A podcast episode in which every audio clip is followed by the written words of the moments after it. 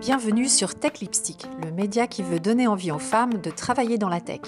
Je m'appelle Aurélie Gillard et je vous propose des portraits de femmes inspirantes, des épisodes pour découvrir un secteur technologique, des interviews avec des personnes qui embauchent ou investissent dans la tech ou s'engagent pour la diversité. Parce que le monde de demain doit se construire avec tous et surtout toutes. Décodons la tech ensemble. Vous écoutez un épisode de la série Tech Makers. C'est le deuxième d'une série de portraits de femmes qui exercent des métiers techniques. Et puis j'aurai un invité spécial. Pour commencer, je vous invite à écouter le très beau témoignage de Gwenaël Gourevitch, qui est CTO et cofondatrice d'un studio de jeux vidéo, dans un épisode publié le 31 mai dernier. Cette semaine, c'est avec Salomé Morin que nous parlons du métier de full stack développeur. Après des études d'ingénieur, Salomé a démarré sa carrière il y a 4 ans dans une entreprise tech qui utilise la blockchain. Elle a rejoint il y a 6 mois l'aventure de Believe et le monde de la musique pour continuer à tracer son chemin dans les équipes de développement. Nous parlons de ses études, de la blockchain, du métier de développeuse et des prochaines étapes de sa carrière. Bonne écoute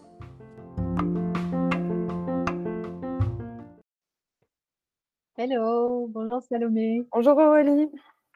Ça va? Bienvenue à Tech Lipstick. Merci. Merci d'avoir accepté l'invitation pour euh, ce témoignage.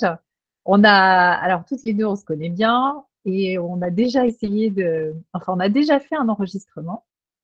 Euh, C'était avant euh, le lancement officiel et du coup, euh, je me sentais pas tout à fait prête pour partir avec euh, l'épisode qu'on avait fait, mais euh, il y a eu euh, depuis du nouveau pour toi, donc c'est vrai que on s'est dit toutes les deux que c'était encore plus, ça faisait encore plus de sens d'attendre un petit peu. Donc tu vas nous parler de tout ça. Je vais te demander déjà de te présenter succinctement. Tu connais le truc, après on va dans plus de détails. Donc oui, tout à fait. Donc je m'appelle Salomé Morin, j'ai 28 ans. Et je travaille en tant que développeuse dans une entreprise française qui s'appelle Believe depuis seulement quelques mois, depuis moins de six mois. Voilà, D'accord. Tu, tu euh, veux peut-être nous parler déjà de ce que fait Believe et, et des, des, fonctions que tu y occupes? Oui, bien sûr. Alors, euh, Believe, c'est donc une société française qui n'est pas énormément connue du grand public, mais qui euh, qui marche quand même bien, puisqu'elle a 1600 employés dans le monde, il me semble, donc c'est quand même une assez grosse boîte. Euh, on est 500 sur site à Saint-Ouen. Euh, et donc, c'est une entreprise qui aide les artistes euh, indépendants à promouvoir leur musique, à la distribuer. Donc, c'est vraiment dans le milieu de la musique. et dans, dans enfin, en tout cas à destination des artistes indépendants. Mmh. Euh, puisqu'en fait, tous les gros artistes, sinon qui ne sont pas indépendants, euh, font partie des majors. Euh, voilà. Des labels bien connus comme Warner, etc. Alors, comme, comme, tu sais, on a eu ici Isabelle Andrès qui est venue nous parler de, de Believe et du business. Et d'ailleurs, son, son interview a fait bah, un très très bon un très bon score, un très bon buzz et euh, c'est vrai que du coup, on a eu l'occasion, enfin moi j'ai eu l'occasion de découvrir un, peu plus en détail cette, euh, cette, société qui est vraiment impressionnante. Peut-être que euh, tu peux nous dire plus en détail ce que tu y fais, parce que je crois qu'il y a plusieurs entités. Et après, on, parlera de ton métier plus précisément. Ouais. Alors c'est vrai que c'est pas le milieu de la musique est compliqué parce qu'il y a des contrats euh, euh, complètement différents. Voilà, donc c'est assez compliqué comme milieu. Donc effectivement, Believe, c'est plein de choses différentes. ça veut dire que Believe va avoir des labels de musique, par exemple. Mmh Believe peut distribuer de la musique pour des artistes ou alors ne pas la distribuer pour eux s'ils ont envie de le, le gérer eux-mêmes, c'est possible. Alors voilà, il y a plein de. Le contrat est très, est très réglable et très adaptable en fait aux artistes et selon ce qu'ils veulent, selon ce qu'ils ont besoin, etc. Donc euh, ça se ressent forcément au niveau de l'entreprise. Hmm. Donc, euh, une grosse partie de la, boîte, en fait, c'est des gens qui travaillent avec les artistes, donc très proches des artistes, qui vont les aider euh, dans leur vie de tous les jours, euh, sur leur communication, par exemple, dans les réseaux sociaux, sur les réseaux sociaux, ou alors promouvoir leur prochain album chez Spotify, par exemple, ou d'autres distributeurs. Donc, il va y avoir toute une partie très, très proche des artistes comme ça. Euh, moi, je ne fais pas partie de cette catégorie-là. Euh, donc, je travaille pour le produit Believe qui aide euh, en interne les employés de Believe à automatiser certains processus, certains process qui prennent pas mal de temps. Et donc, ce produit est soit utilisé directement par les artistes, soit utilisé par leur agent, qui peut être quelqu'un au sein de Believe ou extérieur, extérieur à Believe. D'accord. Euh, voilà, donc dans ce produit, ça va être euh, euh, promouvoir justement les prochaines sorties, comme par exemple automatiser la création de stories sur Instagram ou de mmh. voilà. Donc ça, peut être ça, ça peut être, enfin ça, ça va être plein de choses. Ça va être optimiser ses vues sur, de manière générale. pour l'instant, on a, on a, vraiment ciblé les vues sur YouTube. Euh, mais euh, à terme, on a envie de, faire ça pour euh, toutes les autres plateformes, évidemment. Mmh, mmh. donc voilà, c'est ça le produit en fait pour lequel on travaille. Donc on ne voit pas en tant que grand public, mais qui, aide les artistes à faire des choses très concrètes. ça peut être gérer sa campagne, sa campagne de publicité sur YouTube, voilà, bientôt sur Spotify aussi. Donc voilà, ça, englobe plein de choses qu'un artiste doit faire à côté de son métier, qui n'est pas son métier directement. Euh, voilà. Ok, donc ça, tout ça, ça c'est marrant parce que ça me fait penser aux outils no code. Tu sais, euh, tout ce qui est euh, super compliqué d'habitude à faire soi-même et que tu peux automatiser, ce qui veut dire que derrière vous, vous travaillez sur du code qui est euh, évidemment euh, d'autant plus compliqué que vous voulez que ça soit simple pour l'utilisateur. Ça veut dire que quoi? Tu, tu, codes une partie des, des processus. Euh, comment, enfin, comment ça se passe en fait? Alors, euh, c'est un travail d'équipe. Donc, il y a l'équipe produit qui va réfléchir à des fonctionnalités euh, très impactantes pour euh, ce qu'on appelle le produit, donc qui va être vraiment les gens proches des artistes et qui doit faire des tâches souvent répétitives.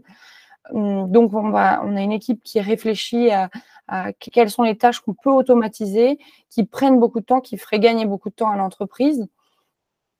Et une fois que ces réflexions ont été menées à bien, on va avoir souvent euh, des, des, études à faire sur euh, les API, par exemple, de, Spotify ou euh, d'un autre acteur. Donc, on va, on va faire une étude comme ça. Et une fois que l'étude est menée et que on, sait ce qu'on peut faire techniquement, donc s'il y a des euh, problématiques, par exemple, d'authentification, etc., l'équipe produit va essayer de négocier aussi avec euh, les acteurs pour qu'on ait des, des, autorisations, parce que parfois, on ne peut pas avoir, enfin, les autorisations ne sont, sont pas comme ça données de manière mmh. publique. Donc, il mmh. faut aller un petit peu négocier euh, ces autorisations-là et, prouver que, qu'on les utilisera euh, bien.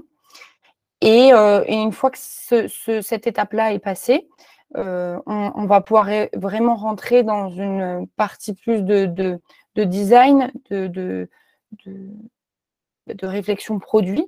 Et donc là, bah, il y avoir un designer qui va créer du coup l'interface, qui va imaginer l'interface la plus, la meilleure tout simplement pour les utilisateurs, qu'elle soit facile à utiliser.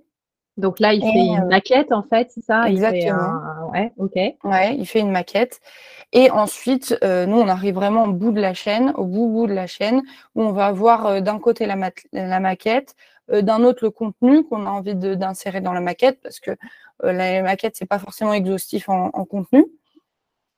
Et donc, euh, voilà, notre, notre job, ça va être de, de, réaliser ça. Souvent, c'est de, découper en plusieurs sous-tâches euh, parce qu'il y a plein de parties différentes en informatique. Donc, on, peut le découper en plusieurs sous-tâches. Euh, parfois, on va avoir une tâche qui, qui, qui, nous permet de tout faire de A à Z. C'est très sympa aussi. Et voilà. J'imagine que ça n'arrive pas, pas si souvent que ça, en fait.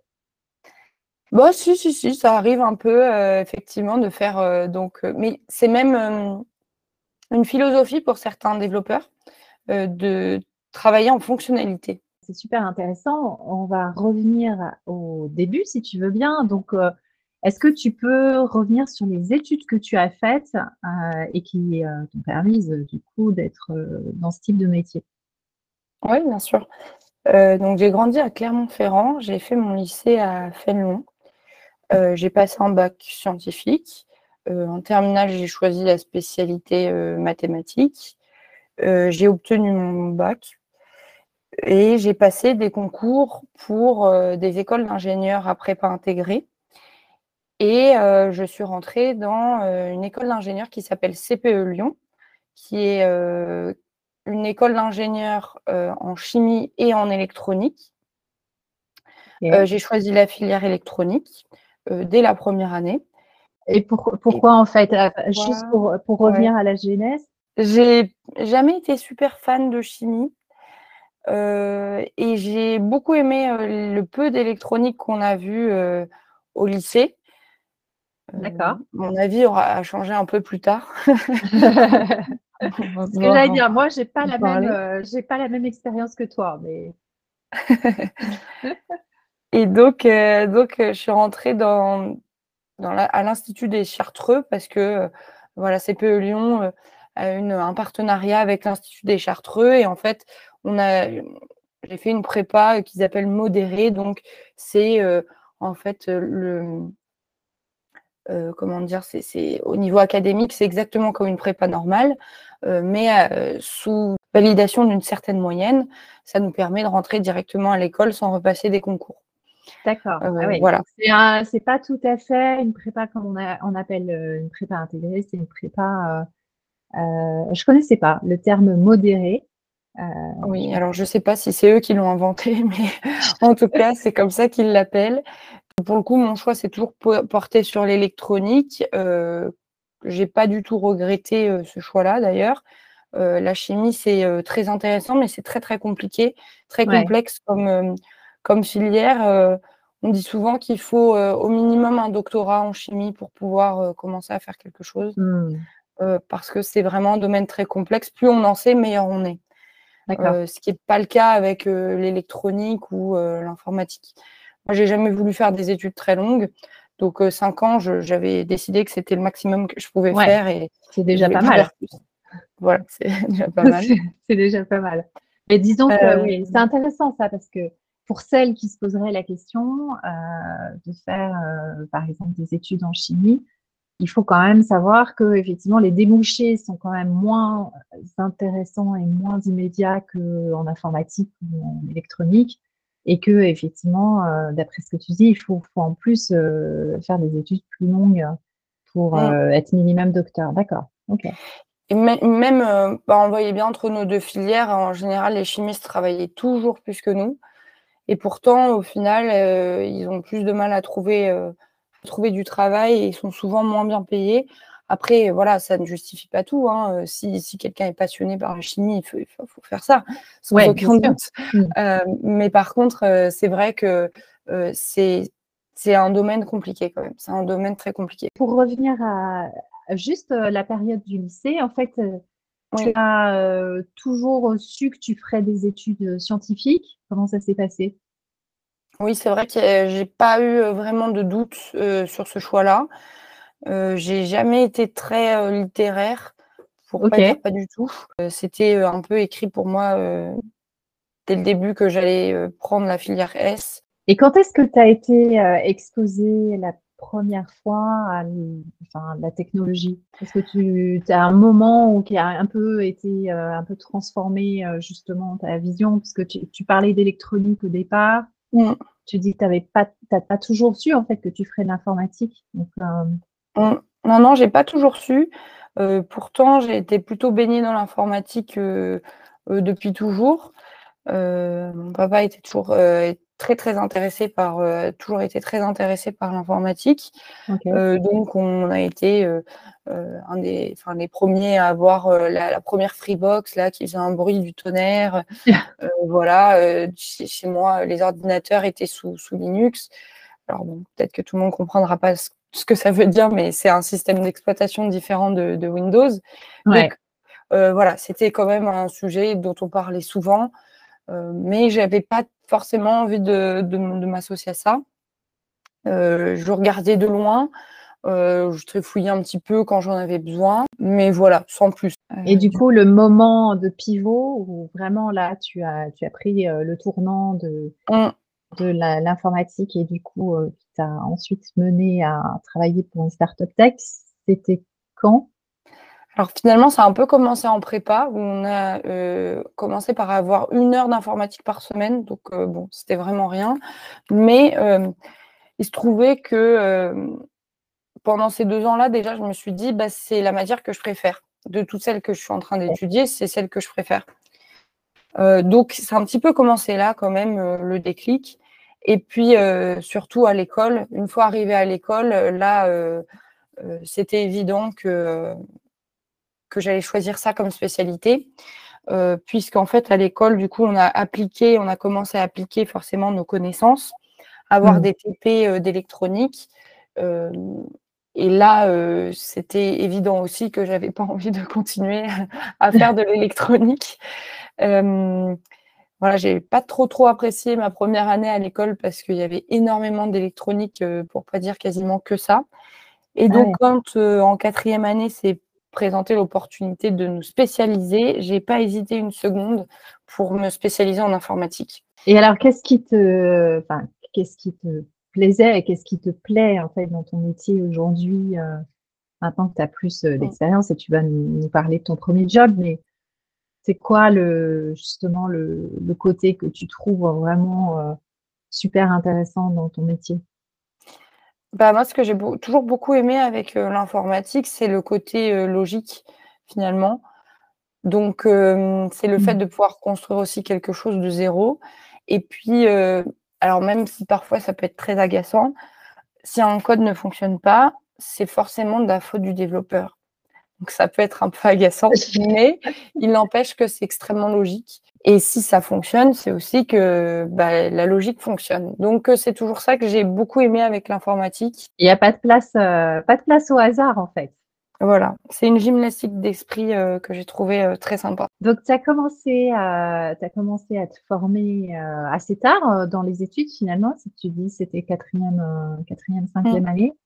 Année. et comment comment s'est passé ton premier contact du coup avec le monde de l'entreprise? Alors à CPE Lyon, c'est une école qui pousse beaucoup les élèves à faire des années de césure. Euh, pour avoir justement plus d'expérience au moment de, chercher euh, un emploi euh, en sortie d'école. Mmh Donc j'ai fait une année de césure entre la quatrième et la cinquième année. Donc j'étais déjà spécialisée que depuis six mois, mais on avait déjà eu quand même pas mal de cours aussi en informatique avant. Et, voilà, on avait quand même un, socle solide de connaissances qui nous permettait d'aller quand même assez vite en informatique. Euh, et donc, euh, j'ai fait une année de césure entre la quatrième année et la cinquième année euh, à Berlin, donc dans un, institut de recherche allemand. D'accord, donc ton année de césure, du coup, tu as pu faire un projet, j'imagine, parce que ça a duré quoi, six, mois, un an? Un an, oui. J'ai travaillé sur trois projets différents. Un projet un peu plus matheux sur les hologrammes, donc là, c'était plus une question de géométrie finalement que, que d'informatique, mais j'avais quand même l'interface euh, à faire informatiquement aussi.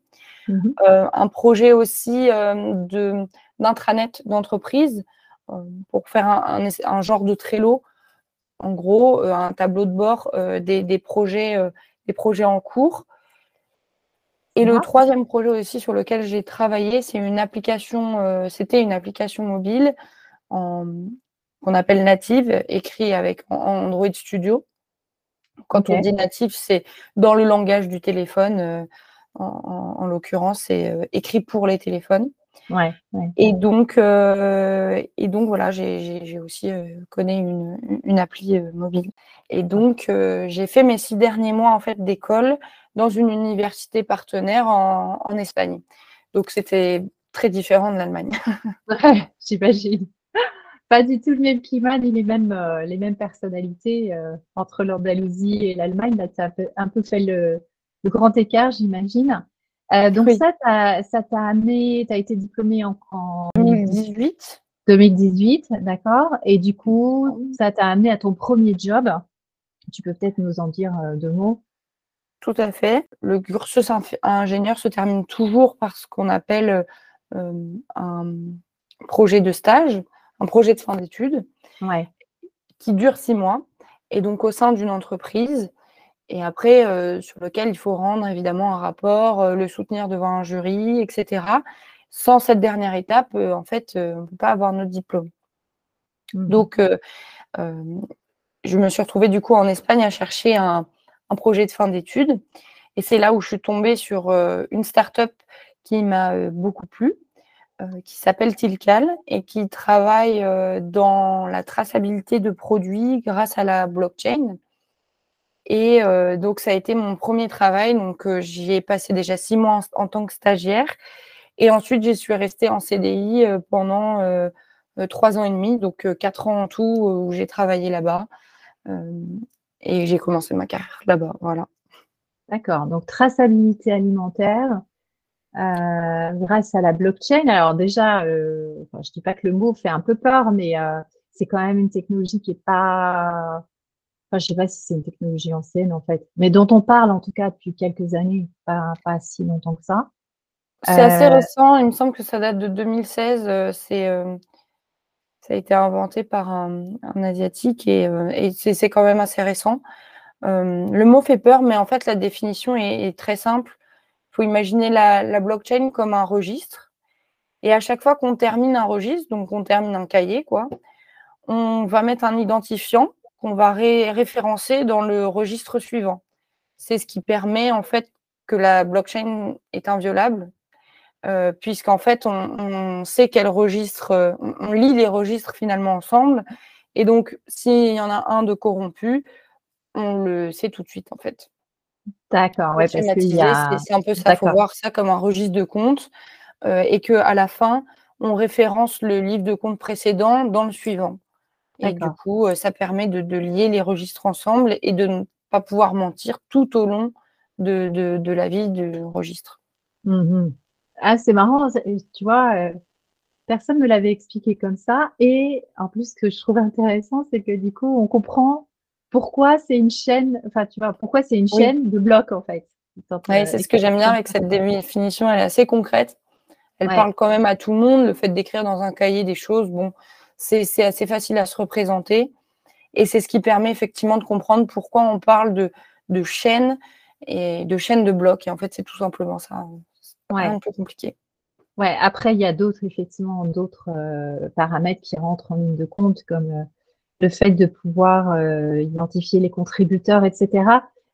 J'ai fait un, article là-dessus parce que j'avais besoin de comprendre le Web 3.0 dont la blockchain fait partie et du coup, je mettrai la référence dans l'épisode. parce qu'il y a une très très bonne vidéo là-dessus que je trouve assez assez claire et bien bien expliquée. Euh, donc là, tu as, as passé trois ans et demi, dans cette, enfin quatre ans dans cette entreprise. Euh, pour, euh, tu peux donner un exemple de, de projet sur lequel tu as travaillé, pour qu'on s'imagine un peu en quoi ça consiste? Oui, bien sûr. donc, pour préciser, c'était de la traçabilité de, de produits, pas uniquement alimentaires. Ah donc, on a tracé, par exemple, les laits pour enfants Danone, euh, donc euh, les laits en poudre, les laits mmh maternels. On trace aussi, par exemple, euh, des vêtements, comme des, grandes marques, comme Egg, par exemple. Ah, ok. Voilà, donc ça, c'est des, vêtements qu'on peut retrouver au printemps, par exemple. On va au printemps et on voit un petit QR code sur le vêtement. on scanne le produit. On est redirigé sur une application qui met en avant tout, euh, toutes les étapes de la vie du produit. Donc, par exemple, d'où vient le coton, après, quelle mmh. transformation le coton a subi, ensuite, comment on a et où le coton a été transformé en, vêtements, voilà, où, il a été reçu en France. voilà, tout ça. Tous ces détails-là sont donc disponibles via une, application consommateur. Et c'est d'ailleurs la partie dont j'étais en charge. Ah, sympa. Notamment au début. La partie émergée de l'iceberg.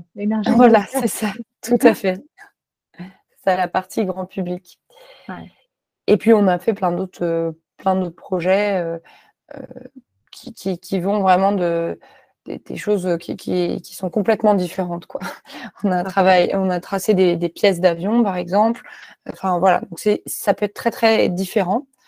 Euh, enfin, les applications, en tout cas, sont, sont très différentes.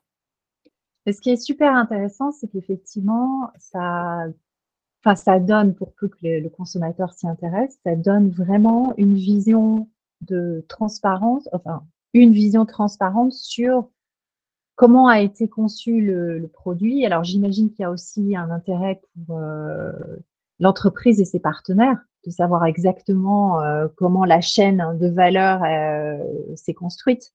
Oui. Oui, oui, tout à fait. C'est pour ça aussi que c'est notamment les, produits pour enfants qui sont en général pas mal, comment dire, qui, qui sont en tout cas intéressants à tracer parce qu'on y, attache plus d'importance, forcément. Mmh. Un de nos premiers projets aussi, ça a été euh, June, qui est une, une marque de couches euh, française euh, qui essaye de, justement de, bien renseigner comment une couche est faite, etc., de démystifier un petit peu ce, ce, monde, ce monde de la couche. Et ils ont aussi lancé une gamme de cosmétiques donc, on, a aussi on trace aussi des, cosmétiques, euh, comme Énergie Fruit, par exemple, qu'on peut trouver chez Monoprix, euh, comme euh, les Candides, une marque un petit peu plus de niche, mais qui, fonctionne bien aussi, et qui essaye de mettre en avant les produits qu'ils utilisent, parce qu'on entend beaucoup de fabriquer en France, mais fabriquer en France, ça ne veut pas dire grand-chose, malheureusement parce que fabriquer en France, euh, d'accord, c'est bien, mais euh, ça veut uniquement dire transformer en France. Euh, pour le mieux, ça peut être même juste poser l'étiquette. Ouais. malheureusement, ça ne veut pas dire grand-chose. Ça, ne certifie rien sur les ingrédients. donc, c'est plus du marketing finalement qu'une réelle information. Ouais. Ouais, c'est vrai que du coup, avec le, travail fait par Tipcal, alors j'imagine qu'il y a d'autres sociétés dans le secteur, mais va dans le bon sens. Euh, c'est quelque chose, euh, toi, c'est un sujet auquel tu es euh, attentive et sensible par rapport bah, justement le côté fabriqué en France ou le côté bon produit que mmh. tu es attentive en tant que consommatrice à ça? Oui, tout à fait. C'est aussi pour ça que ça cette startup m'avait particulièrement intéressée. je trouve que c'est un, un, discours qui, qui fait euh, extrêmement écho dans, dans le monde d'aujourd'hui, où les consommateurs cherchent à avoir justement plus de, plus de liens avec ce qu'ils achètent, euh, à mieux comprendre aussi comment, comment c'est produit. Et je pense aussi que l'époque euh, des poissons panés tout carrés, où on ne sait pas d'où ils viennent, on ne sait pas comment c'est fait, et les enfants pensent que les poissons sont toujours comme ça, je pense que c'est une époque un peu révolue parce que les consommateurs ont envie de savoir. Ils ont envie d'avoir des choses plus, euh, peut-être pas forcément naturelles, mais moins dénaturées en tout cas. Donc euh, oui, oui, c'est quelque chose qui m'intéresse beaucoup et c'est pour ça aussi que je suis allée travailler chez eux, euh, parce que j'avais vraiment la conviction de, faire quelque chose d'utile. Mmh, je comprends. Et d'ailleurs, comment ça s'est passé quand tu es sortie de... Ah oui, oui, non, tu nous l'as dit tu es sortie d'école, mais en fait, tu as, tu as fait ton stage euh, chez Tical et du coup, tu es resté. Tu as eu euh, d'autres opportunités euh, qui se sont présentées ou vraiment, tu n'as pas cherché du tout? Pour le stage ou pour. Non, de manière, ouais, de manière générale, je pense qu'on dit mmh. du coup que bah, les développeurs et développeuses sont très chassés sur le marché. Donc, est-ce que c'est une réalité? Est-ce que c'est un mythe? C'est ça que j'avais envie de te demander.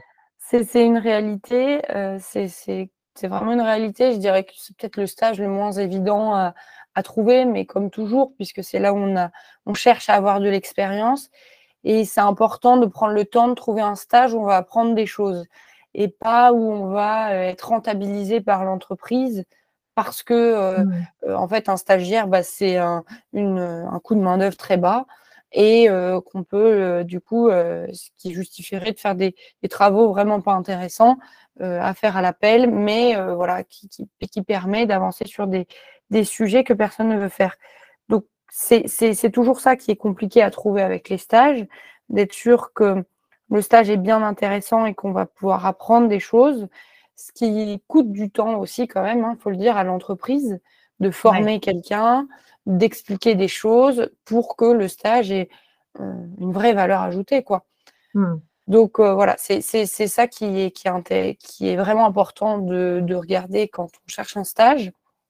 Mais sinon, euh, oui, en fait, à la sortie du stage, non, j'ai pas cherché à, pas cherché à, trouver du travail ailleurs parce que déjà j'étais très bien dans l'équipe. humainement, vraiment génial. donc tout se passait très bien. Techniquement, j'avais la sensation de ne pas maîtriser encore à la, sortie de mon stage toute la plateforme parce que c'était techniquement c'est une plateforme assez complexe et compliquée. donc j'avais envie de en tout cas de sortir de cette entreprise avec une, une vraie compréhension globale de la plateforme du bout en bout. Mmh. et voilà, c'est ce qui a, c'est, ce qui a voilà, orienté mon choix à rester. Mais aujourd'hui, euh, tu es, enfin, ça t'arrive d'être chassé, c'est, fréquent, c'est ah, c'est, tous les jours, oui, oui, oui c'est, tous les jours. je, j'avoue que je réponds très peu aux messages sur LinkedIn. souvent, il y a des gens aussi qui plus motivés, des recruteurs qui, envoient des, des, mails directement sur notre boîte mail perso, parfois même boîte mail pro, ils arrivent à trouver, ah euh, à trouver les boîtes mail pro, euh, ou même à appeler directement si, euh, si le numéro traîne sur le CV. voilà. donc oui, oui, c'est sûr que c'est très facile de trouver du travail. au moment où j'ai cherché du travail, en fait, j'ai même pas eu le temps de chercher. j'ai parlé à un ami euh, qui travaille dans un cabinet de recrutement.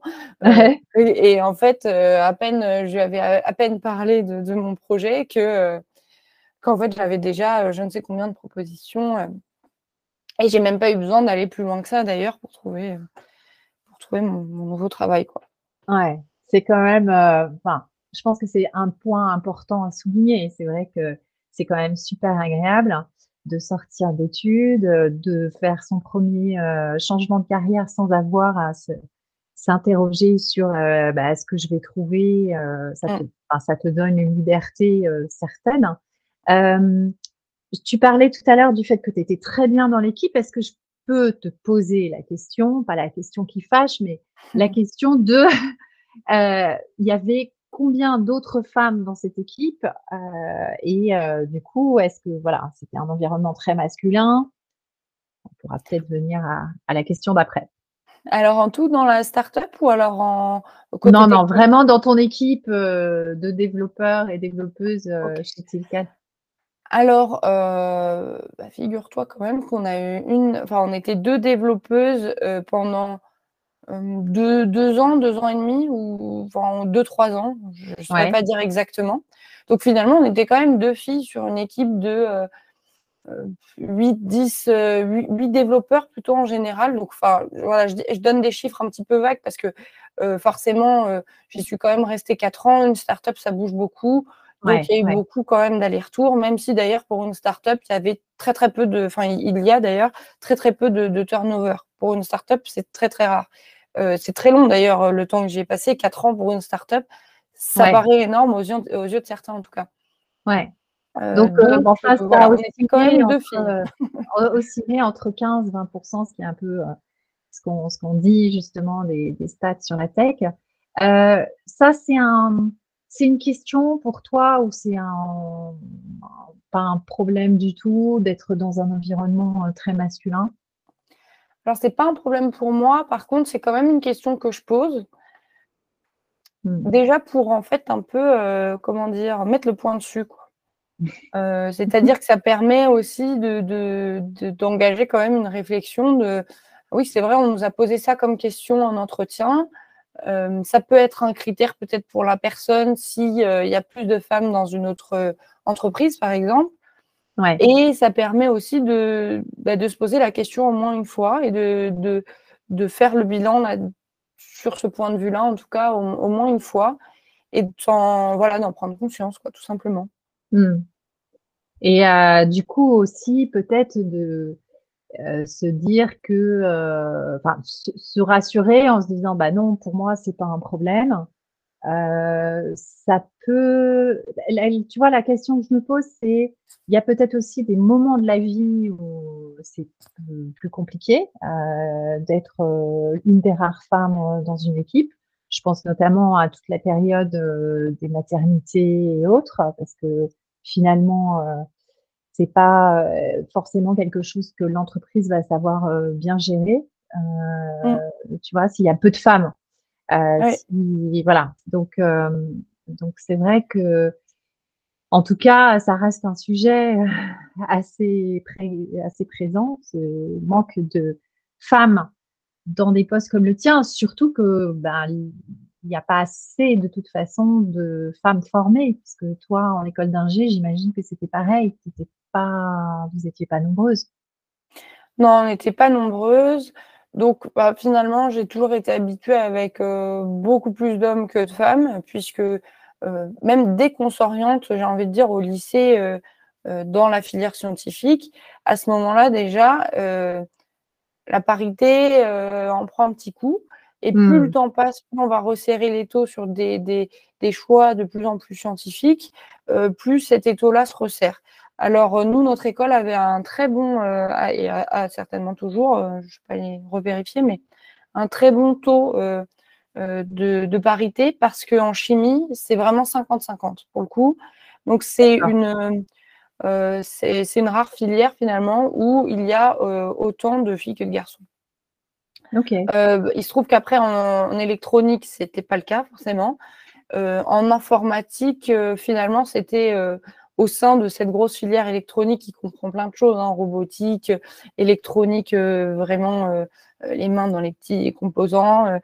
ça pouvait être aussi traitement du signal. Enfin bref, c'est assez large hein, comme filière électronique, électronique, informatique, etc. Mmh, mmh.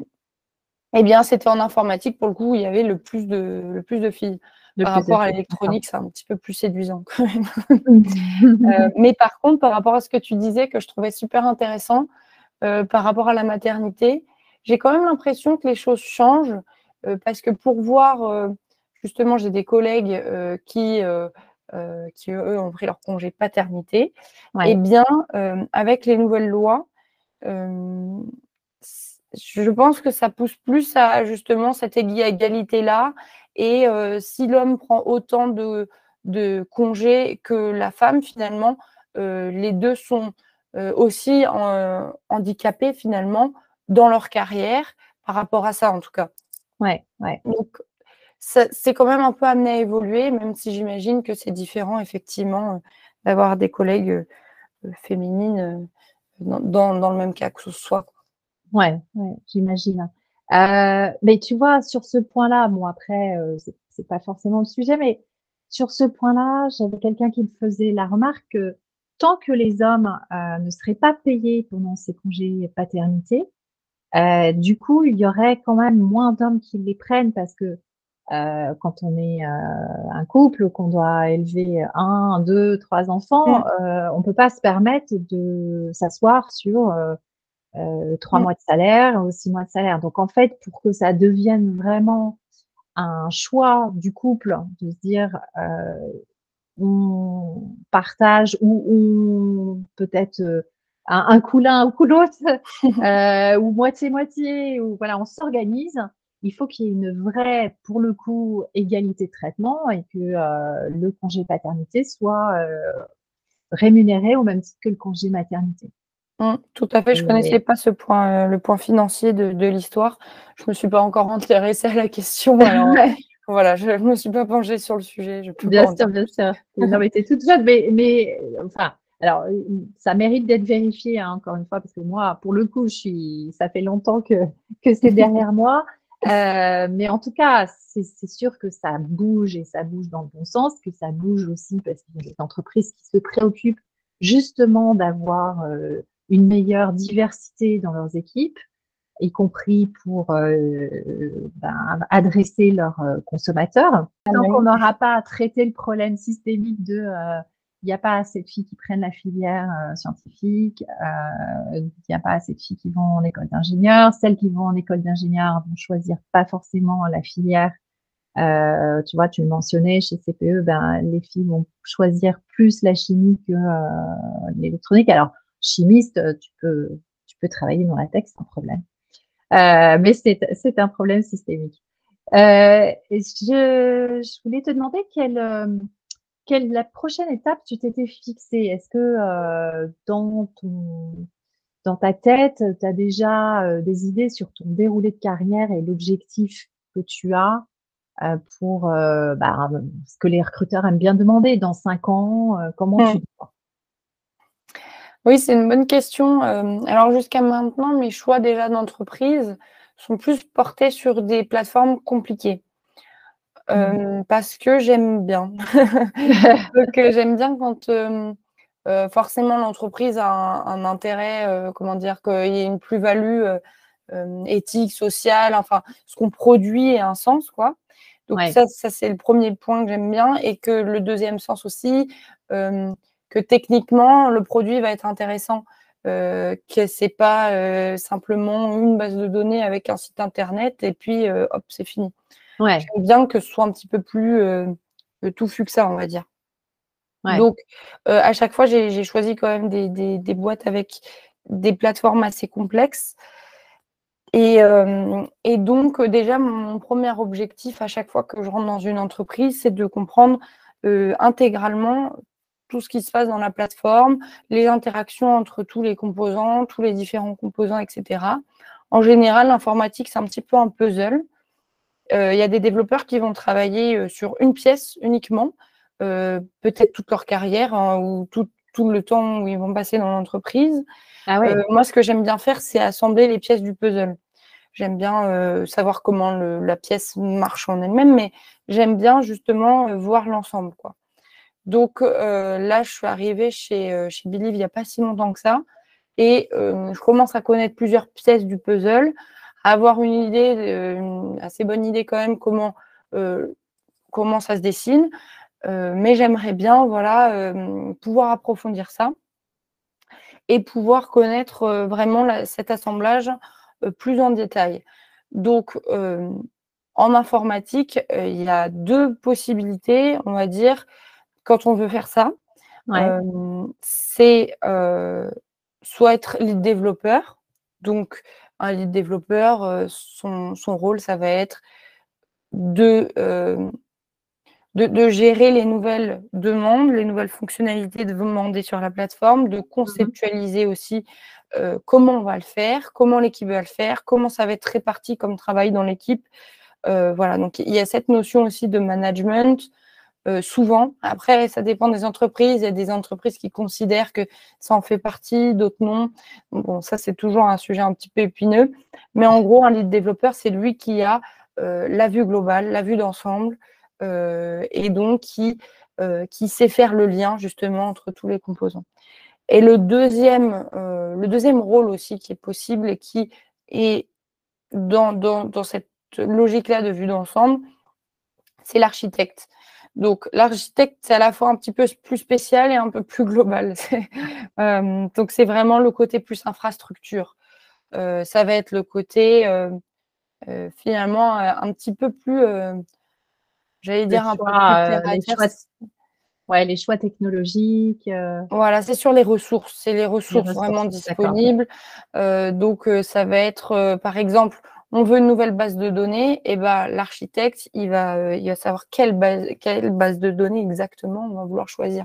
Et mm. comment cette base de données très spécifique-là va s'intégrer dans tout le reste de l'architecture, justement, de la plateforme. Mm. Donc voilà, il y a, y a deux, euh, deux, deux, métiers qui me, oui, de deux métiers, rôles qui me plairaient bien, ces deux rôles-là. Je n'ai pas encore fait tout à fait le, choix. Pour l'instant, forcément, je suis un petit peu plus tournée du côté lead développeur. C'est une casquette que j'ai déjà eue, donc dans une petite boîte, donc dans la startup. Pas, pas à la même échelle forcément que dans une grosse boîte. et puis, côté architecte, il y a un gros pan qu'on appelle DevOps. Donc, développeur opérationnel, je pense qu'on pourrait un petit peu traduire ça comme ça. Donc, justement, qui est sur l'infrastructure, sur les choix de ressources qu'on fait en informatique. donc, pour l'instant, du coup, je suis plus du côté lead développeur, mais je ne sais pas, peut-être que plus tard, je ferai une formation. ouais, c'est ce que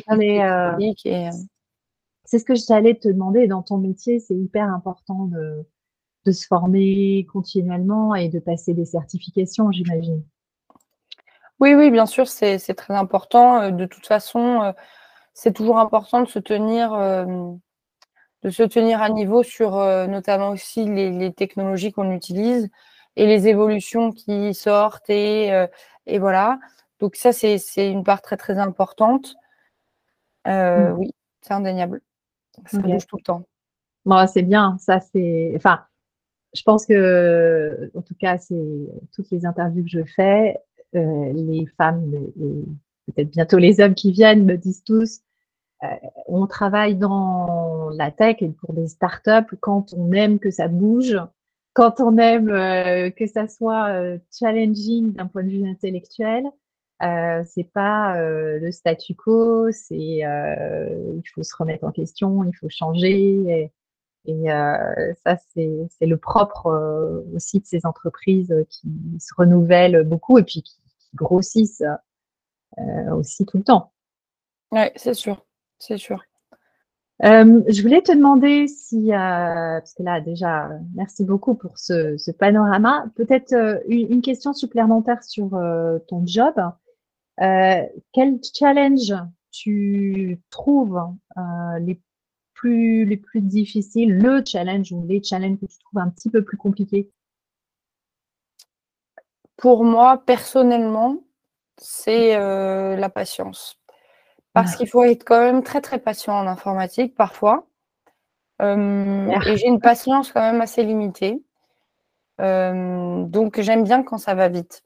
Pour le dire autrement, j'aime bien quand ça va vite. parfois, il se trouve, et c'est normal, et il se trouve qu'il faut, il faut passer du temps forcément pour chercher des solutions. Euh, et, voilà. Et donc, euh, l'informatique euh, m'apprend beaucoup à prendre mon mal en patience, justement, et à travailler sur ma patience, ce qui est plutôt une, bonne chose, hein, bien sûr. Mais voilà, je dirais que ça, c'est mon plus grand challenge, c'est de, c'est d'arriver à travailler sur ma patience. Ouais, je, honnêtement, je ne sais pas comment tu fais. Moi, je pense que je, je m'arracherai les cheveux plus d'une fois euh, par jour. Je sais que j'utilise beaucoup d'outils pour mes activités. Il y a intérêt à ce que ça bug pas trop parce que, en effet, euh, la patience a des limites. Et puis, euh, c'est frustrant en fait quand tu peux pas avancer comme tu veux parce que tu es bloqué sur un problème et, que, bon, alors, quand la solution est dans tes mains, c'est déjà pas mal.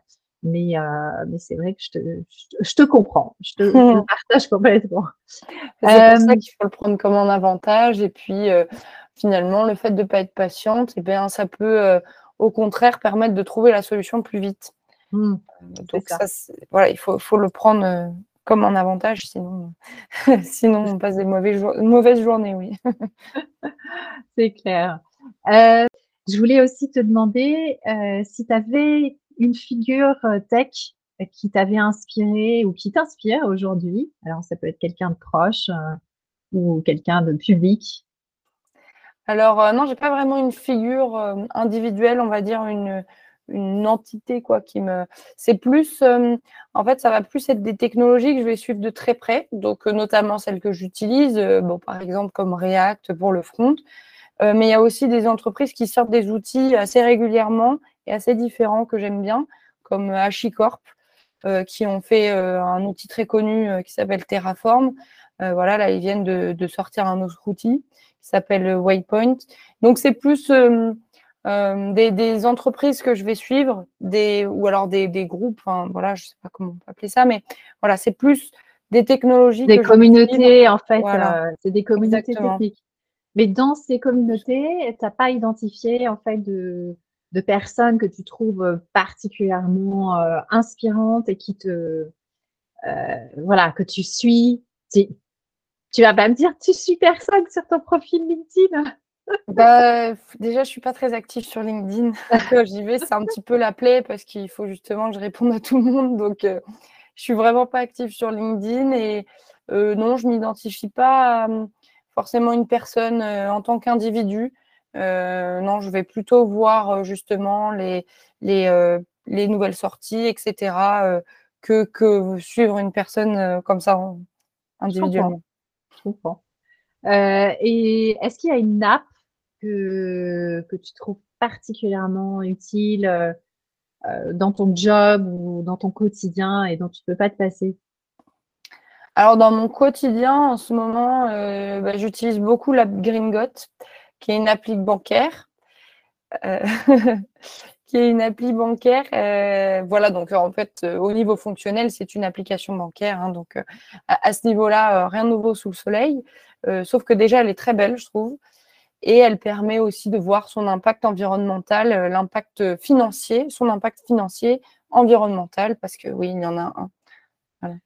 Est-ce que tu as écouté l'épisode de Caillot avec euh, Matt Stéphanie sur euh, Génération Do It Yourself? Oui, je l'ai écouté. Je l'ai écouté avant de rejoindre Green God. c'est ça, c'est ça. Donc effectivement, moi je suis fan et euh, je me suis dit alors là mes premiers mes premiers bénéfices d'entreprise, j'ouvre un compte Green Dot. Je sais qu'ils n'ont pas encore de compte pro, mais que c'est dans les tuyaux. Donc, euh, je pense que ça va, ça va correspondre avec euh, ce que moi j'essaye de faire. Non, hum. c'est vrai que leur projet est super, euh, super enthousiasmant et c'est justement la preuve qu'on peut utiliser la technologie à des fins, des, bonnes fins. Il y a aussi le projet Time for the Planet. Hum. sur lequel on avait échangé aussi, qui, qui je trouve particulièrement intéressant.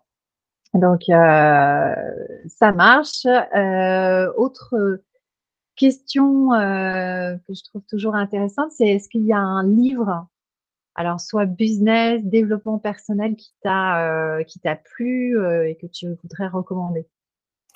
Alors, en développement personnel, moi, ce qui m'a vraiment marqué, c'est Plaidoyer pour l'altruisme de Mathieu Ricard. Euh, même s'il y a une polémique en ce moment sur le bouddhisme de manière générale, ça n'a rien à voir. c'est juste un livre sur l'altruisme qui est extrêmement intéressant. Euh, et en termes euh, plus techniques, ça va être, ça va être plus Clean Code. Excellent livre, vraiment très très intéressant à lire et je pense très important à lire pour tous ceux qui, qui travaillent dans l'informatique. voilà, de manière générale, tu veux dire, même si on n'est pas développeur? Euh, bah, je pense qu'il faut travailler plus ou moins dans le secteur, dans le sens où euh, c'est plus intéressant pour les développeurs. Euh, ça, peut, être intéressant pour des chefs de projet, pour des PO, pour voilà, des product owners. donc, parce qu'on repasse pas mal sur la méthode aussi. peut-être des, chapitres, par contre, qui sont peut-être pas très intéressants pour des non techniques. Ça, je sais pas, je peux pas le garantir. je me... je tu fais pas la différence, en fait. Toi, tu es fluent. Euh, non, c'est pas ça. Mais bon, je l'ai lu euh, il y a un an ou deux, donc euh, forcément. Ouais, ça marche. tu as une émission préférée? Un truc qui, que, tu écoutes régulièrement? Un truc que j'écoute régulièrement, alors je vais pas non plus dire à chaque fois parce que c'est quand même tous les jours, mais que j'écoute assez régulièrement, c'est La Terre au carré sur France Inter. Moi, j'aime bien écouter la radio en différé finalement avec l'application on peut regarder on peut écouter facilement en différé. Hmm. et c'est une émission que j'écoute beaucoup euh, quasiment à chaque fois. Donc c'est je la connais pas c'est quoi? C'est une émission écologie? Oui c'est une, émission sur l'écologie euh, sur France Inter qui dure euh, pas extrêmement longtemps 30-40 minutes quelque chose comme ça. Et à chaque fois ils vont prendre un, un, sujet très spécifique. Donc c'est ça qui est bien aussi, c'est qu'il y a des sujets qui m'intéressent pas, je vais pas les écouter, euh, des sujets qui m'intéressent et puis, euh, puis, voilà, je les écoute. Ça marche. Est-ce que, alors, tu veux parler de la cause qui te tient à cœur ou de la communauté dont tu fais partie et qui, je pense qu'on a, on a effleuré le sujet avec Green mais. Oui, je pense que là, le, message était assez clair. Donc, voilà, la cause qui me tient à cœur, c'est l'écologie.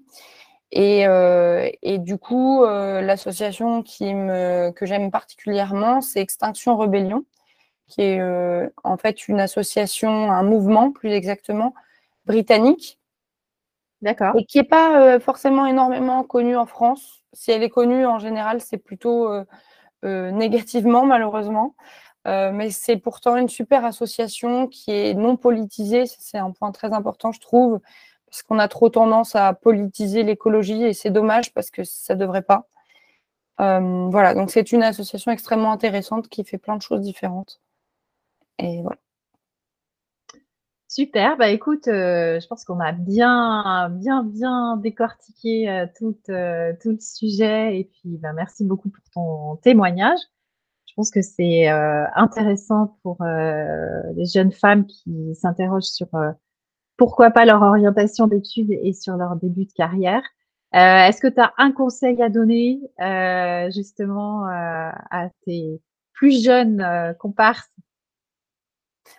Un conseil, bah, un conseil, c'est déjà de choisir quand même quelque chose qui, qui, qui vous plaît, qui plaît.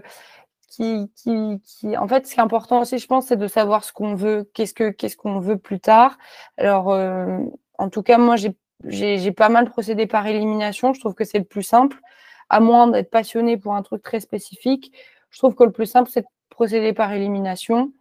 Euh, si vous êtes intéressé par les sciences, euh, très bien garder les, sciences et puis après éliminer au fur et à mesure euh, ce qui, ce qui vous déplaît. voilà, moi, ce serait vraiment ça mon conseil. Je trouve que ça marche bien. Et ça fait moins peur aussi, je trouve, que de devoir choisir une chose très spécifique. Euh, vous en inquiétez pas, vous aurez plein de temps pour choisir au fur et à mesure. Euh, moi, ça m'a toujours fait peur quand en sixième, on nous demande qu'est-ce que vous voulez faire plus tard, alors qu'on est en sixième. Je trouve que c'est assez ridicule. On a tout le temps euh, pour s'orienter et même, d'ailleurs, après les études, c'est encore possible de se réorienter. Donc, ce qui est important, c'est pas trop se mettre la pression avec, ça. Choisir des, des, sujets un petit peu larges si on ne sait pas trop précisément ce qu'on veut. Et voilà. Et après, ça s'affinera sans problème. Super. Bah, merci Salomé. Merci Aurélie. À bientôt. À bientôt. La semaine prochaine, retrouvez le troisième épisode de la série Tech Makers avec le portrait de Valérie, qui a fait toute sa carrière dans les services informatiques de grandes entreprises avant de s'intéresser au no-code. À très vite!